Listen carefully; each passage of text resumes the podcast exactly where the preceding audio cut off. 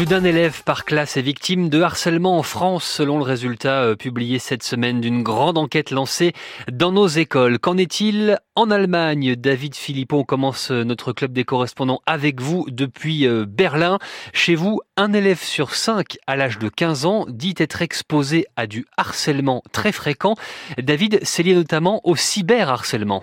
Oui, avec euh, un collégien sur six qui se dit euh, victime selon une étude publiée en janvier par une caisse d'assurance maladie. Seuls 28% des ados interrogés l'an dernier disent n'avoir jamais été harcelés via Internet. Les victimes sont majoritairement confrontées à des messages d'insultes ou des fausses rumeurs, le plus souvent véhiculées par les messageries WhatsApp ou Snapchat. Des attaques virtuelles qui peuvent conduire à des agressions bien réelles.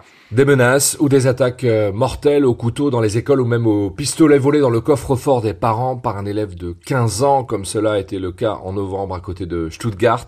Des scénarios d'agression copiés sur euh, TikTok alimentent la chronique des faits divers ici, attaque de la part de l'agresseur ou de la victime qui se venge des humiliations subies euh, parce qu'elle est corpulente, parce qu'elle est trans, parce qu'elle est victime de préjugés racistes ou religieux, et souvent les chargés de la lutte contre les discriminations sont impuissants à endiguer ce phénomène. Selon les experts, seule la moitié des écoles prennent vraiment ce problème à bras le corps, en parlent ouvertement en classe, les autres le minimisent ou pire, rejettent la faute sur la victime, que les mêmes experts encouragent à parler du harcèlement autour d'elle. David Philippot, correspondant de France Info à Berlin. Direction à présent le Canada. Là-bas aussi, le pays n'échappe pas au, phénomène du harcèlement scolaire.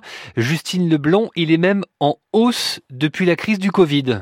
Prenons l'exemple du Québec où, d'après une étude sortie en janvier, un quart des 12-17 ans disent avoir vécu de l'intimidation à l'école ou en ligne. Sur le terrain, le directeur de l'organisme Ensemble pour la diversité, Raphaël Provost, constate une vraie différence dans les comportements depuis la pandémie, une période où l'on a passé beaucoup plus de temps sur nos téléphones et donc sur les réseaux sociaux. Les jeunes sont hyper sensibles à ce qui se passe dans l'univers des médias sociaux. On le voit aussi dans certaines classes dans lesquelles on va, dans des écoles, il y a des jeunes qui lèvent la main pour dire moi je suis raciste, moi je suis homophobe et c'est de la liberté d'expression. Et ça, ça nous arrive chaque semaine. Nous, comme organisme, ça nous inquiète. C'est pas la majorité, mais c'est une minorité qui est quand même assez vocale. Et ces discours ont comme conséquence une hausse du harcèlement qui se traduit en violence verbale ou physique dans les écoles. Et d'où viennent euh, ces discours, Justine? Eh bien, la plupart de ces discours arrivent des États-Unis. Avec les réseaux sociaux, les frontières sont modifiées et les jeunes Canadiens ont accès à des comptes américains qui peuvent parfois être problématiques, explique Raphaël Provo. Il y a des mouvements anti-LGBTQ+,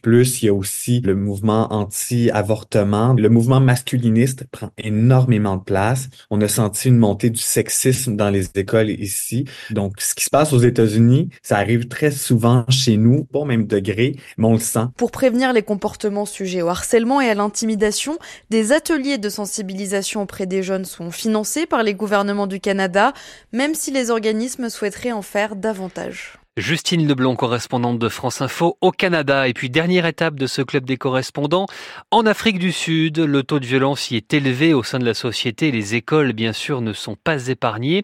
Euh, Claire Bargelès, le gouvernement sud-africain a bien du mal à trouver des solutions. L'opinion publique a été choquée par plusieurs cas ces dernières années d'élèves qui seraient décédés ou se seraient suicidés suite à du harcèlement scolaire. Une vague d'indignation avait notamment déferlé en 2021 lorsque des vidéos avaient circulé filmant une de 15 ans être violemment frappée par une camarade.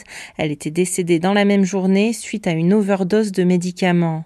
Depuis, de nouveaux exemples ont fait surface, ce qui a poussé le ministère de l'Éducation à reconnaître que le pays fait face à un gros problème en termes d'harcèlement scolaire. Mmh, L'Afrique du Sud a pourtant euh, mis en place un, lourd arsenal législatif, mais l'approche judiciaire euh, ne suffit pas à répondre au problème, Claire. Selon les autorités, il existe au moins cinq textes législatifs différents qui encadrent les droits des enfants et les protègent du harcèlement, ce qui forme un corpus assez complexe.